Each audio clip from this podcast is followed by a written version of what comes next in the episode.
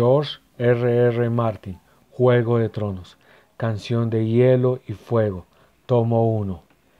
Catelyn. A Catelyn nunca le había gustado aquel bosque de dioses. La sangre Tuli le corría por las venas. Había nacido y se había criado en aguas dulces, muy al sur, en la forja roja del tridente. Allí en el bosque de dioses era un jardín alegre y espejado, en el que las altas secuoyas proyectaban sombras sobre las aguas de arroyuelos cristalinos. Los pájaros cantaban desde sus nidos escondidos y el aroma de las flores impregnaba el aire. Los dioses de Inverlandia tenían un bosque muy diferente, era un lugar oscuro y primitivo. Tres fanegadas de árboles viejos que nadie había tocado en diez mil años, mientras el castillo se alzaba a su alrededor. Olía tierra húmeda y a putrefacción. Allí no crecían las secuoyas, era un bosque de recios árboles, centilleaba parapetados tras agujas color verde grisáceo, robles imponentes, capres antiguos con el mismísimo reino. Allí los gruesos troncos negros estaban muy juntos, y las ramas retorcidas tejían una techumbre túpida, mientras las raíces deformes se entrelazaban bajo la tierra.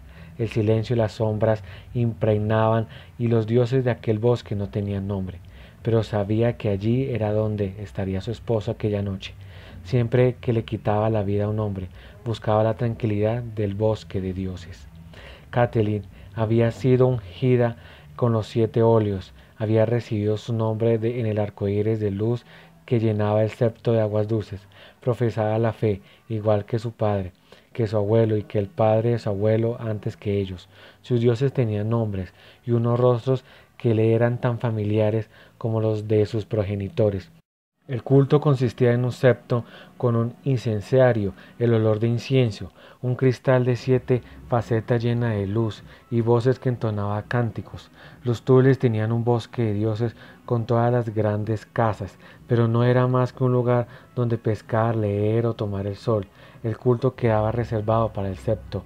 Ned había hecho construir para ella un pequeño septo donde pudiera cantar a las siete caras de Dios, pero la sangre de los primeros hombres corría aún por las venas de los Stark. Sus dioses eran antiguos, eran los dioses sin rostro, sin nombre de la espesura, los mismos a los que habían adorado los hijos del bosque. En medio del bosquecillo, un anciano viejísimo se alzaba junto a un estanque pequeño de aguas negras y frías. Ned lo llamaba el árbol corazón. La madera del anciano era blanca como el hueso, sus hojas un rojo oscuro que prendían como un millar de manos ensangrentadas, y el tronco había una cara tallada, unos rasgos alargados y melancólicos, y ojos enrojecidos de savia seca, extrañamente atentos. Aquellos ojos eran viejos, muy viejos, más viejos que la mismísima Inverlandia. Había visto el día en que Brandon, el constructor, puso la primera piedra, si se podía dar crédito a las historias. Había presenciado cómo los muros de granito se alzaban en torno a ellos. Se decía que los hijos del bosque habían tallado las caras de los árboles durante el amanecer, siglos antes de que llegaran los primeros hombres, procedentes de la otra orilla del mar angosto. Hacía mil años que había talado o quemado a los últimos ancianos del sur, a excepción de los de la isla de los rostros, donde los hombres verdes montaban guardias silenciosos.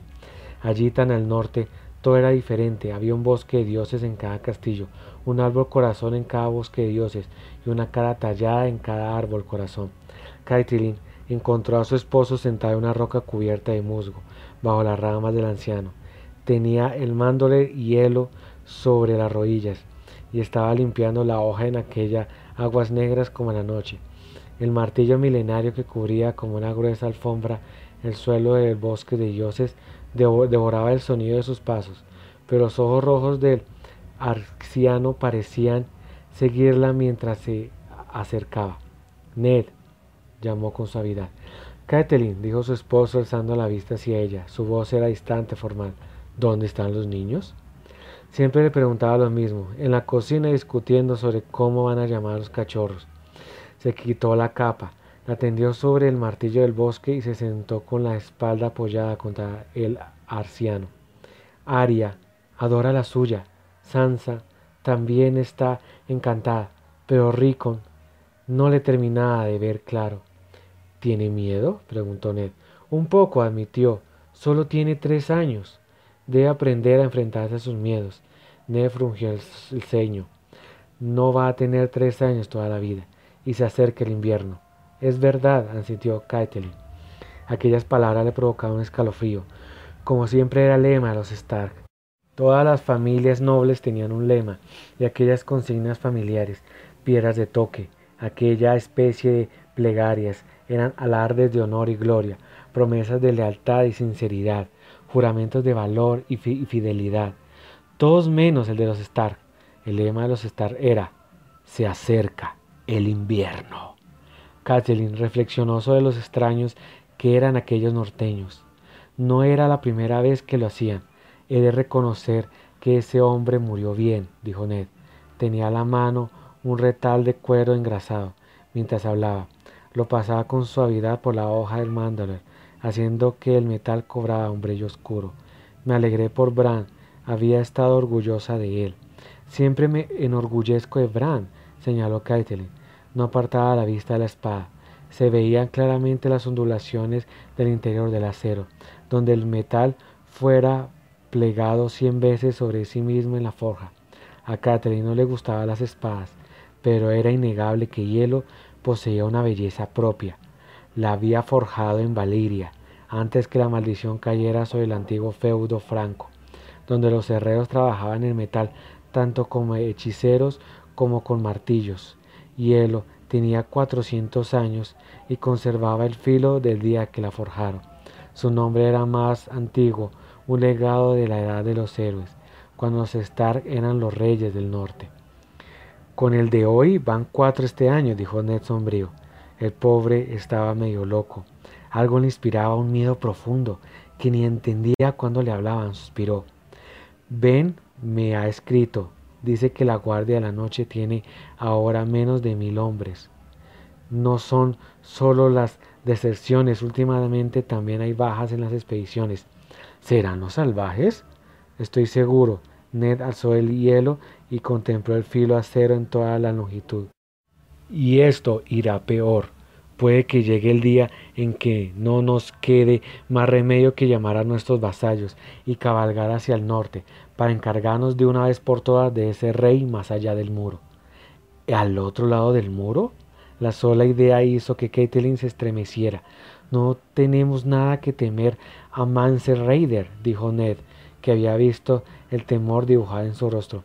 Más allá del muro hay cosas aún peores. Volvió la vista para contemplar el árbol corazón, la corteza clara de los ojos rojos que lo observaban. Los escuchaba, que parecía pensar lentamente. Pasas demasiado tiempo escuchando los cuentos de la vieja Tata. Él sonrió con cariño. Los otros están muertos como los hijos del bosque. Hace ocho mil años que desaparecieron. En opinión del maestre Ludwig, no existieron nunca, nadie los ha visto. Hasta esta mañana nadie había visto jamás un lobo húngaro, le recordó Caitlin. No escarmiento a estas alturas, ya deberíamos saber que no se puede discutir con una tuli, dijo con una sonrisa pesadosa. Deslizó a hielo dentro de la vaina. No había venido hasta aquí a contarme historias de miedo, ¿verdad? Y sé que no te gusta este lugar. ¿De qué se trata, mi señora? Hoy hemos recibido noticias amargas, mi señor. Catherine tomó la mano de su esposo. No quería mostrarle hasta que te hubieras aseado. No había manera de suavizar el golpe, así que se le dijo directamente, Lo siento mucho, mi amor. John Arring ha muerto. Lo miró a los ojos y vio cuán duro era el golpe, como había supuesto. En su juventud Ned había estado de pupilo en el nido de las águilas y Lord Arwin, que no tenía hijos, había sido como su padre para él y para su otro pupilo, Robert Baratheon. Cuando el rey loco, Iris II Targaryen, pidió sus cabezas, el señor del nido águilas alzó una revuelta a sus vasallos de la luna, y el halcón, antes que entregara a aquellos a los que había jurado proteger. Y hacía ya quince años, este segundo padre se había convertido también en su hermano, cuando Ned y él se casaron al mismo tiempo con dos hermanas, las hijas de Lord Hoster Tully, en el septo de aguas dulces. John, dijo él. ¿Está confirmada la noticia? La carta llevaba el sello real y era el puño y letra de Robert. Te la he guardado. Dice que la muerte de Lord Harry fue muy rápida. Ni siquiera el maestre Pearsley pudo hacerle nada, aparte de darle la leche de amapola para que no sufriera. Algo es algo, suspiró Caitlin. Veía el dolor reflejado en su rostro, pero aún Ned pensó primero en ella. ¿Y tu hermana? preguntó. ¿Y el hijo de John? ¿Qué sabemos de ellos? El mensaje decía solo que se encontraban bien y que habían vuelto a nido de águilas, dijo Caitlin. Yo preferiría que hubieran ido a aguas dulces. El nido está tan arriba y tan solitario. Además fue siempre el hogar de John, no el de mi hermana. El recuerdo de su esposo estará en cada piedra. La conozco bien, necesita el consuelo y el apoyo de sus familias y amigos. Tu tío está en el valle, ¿no? Tengo entendido que John lo nombró caballero de la puerta. Brander hará todo lo que pueda por ella y por el niño, asintió Caitlin. Esto me tranquiliza un poco, pero... Ve con ella, le pidió Ned. Llévate a los niños. Animad los salones con ruido y con gritos, con risas. Su hijo necesita la compañía de otros niños. No podemos dejar sola a Lisa en estos momentos. Ojalá pudiera seguir tu consejo, dijo Caitlin. La carta tenía otras noticias. El rey está camino hacia Inverlandia. Viene a buscarte. Ned tardó un momento en entender lo que le decía, pero cuando lo comprendió desapareció la nube que le oscurecía los ojos. ¿Robert viene hacia aquí? Le sintió y el rostro de su esposo se iluminó con una sonrisa. A ella le había gustado compartir su alegría, pero había oído las habladurías en los patios. Una loba húngaro muerta en la nieve, con una asta rota en la garganta. El miedo le retorcía el estómago como una serpiente que se enroscaba en las entrañas. Pero se obligó a sonreír para aquel hombre al que amaba, aquel hombre que no creía en los presagios. Ya me imaginaba que te alegraría, dijo. Tenemos que avisar a tu hermano que está en el muro. Desde luego, asintió Ned. Ben no se perdería por nada del mundo. Le dije al maestro Lewin que envíe su pájaro más veloz. Ned se levantó y ayudó a ponerse de pie. Ese hijo de... ¿Cuántos años han pasado? ¿Y no se le ocurre avisarnos con más antelación? ¿Decía el mensaje cuántas personas venían en el grupo? Calculo que como mínimo 100 caballeros, con todos sus criados, y por lo menos 50 jinetes libres. También viene Cersei y los niños. Robert querría que vayan cómodos, no forjaría mucho la marcha, dijo él. Mejor, así tendremos más tiempo para los preparativos. Con la comitiva viajarán también los hermanos de la reina. Ned hizo una mueca. No sentía el menor afecto hacia la familia de la reina, era recíproco. Catherine lo sabía muy bien. Los Lannister de Castle Rock se habían unido muy tarde a la causa de Robert, cuando la victoria ya estaba asegurada, y aquello no se lo habían perdonado jamás. En fin, si por el placer de tener aquí a Robert tengo que soportar una plaga de los Lannister, ¿qué le vamos a hacer? Por lo visto Robert se trae a la mitad de su corte. Allá donde va el rey, el reino lo sigue, señaló Catelyn. Tengo muchas ganas de ver a los chiquillos. El pequeño todavía mamaba del pecho de la Lannister la última vez que nos encontramos. Ahora debe tener ya cinco años, ¿no? El príncipe Tommen ha cumplido ya los siete. Tiene la edad de Bran. Por favor, Ned, cuidado con lo que dices. La Lannister es nuestra reina. Y si dices que su orgullo aumenta cada día que pasa. Tenemos que organizar un banquete con trovadores, dijo Ned, apretándola la mano. Faltaría más. Y seguro que Robert quiere salir de casa. Enviaré a Roy hacia el sur con una gran guardia de honor para que lo reciba en el camino real. Y les proporcione escolta hasta aquí.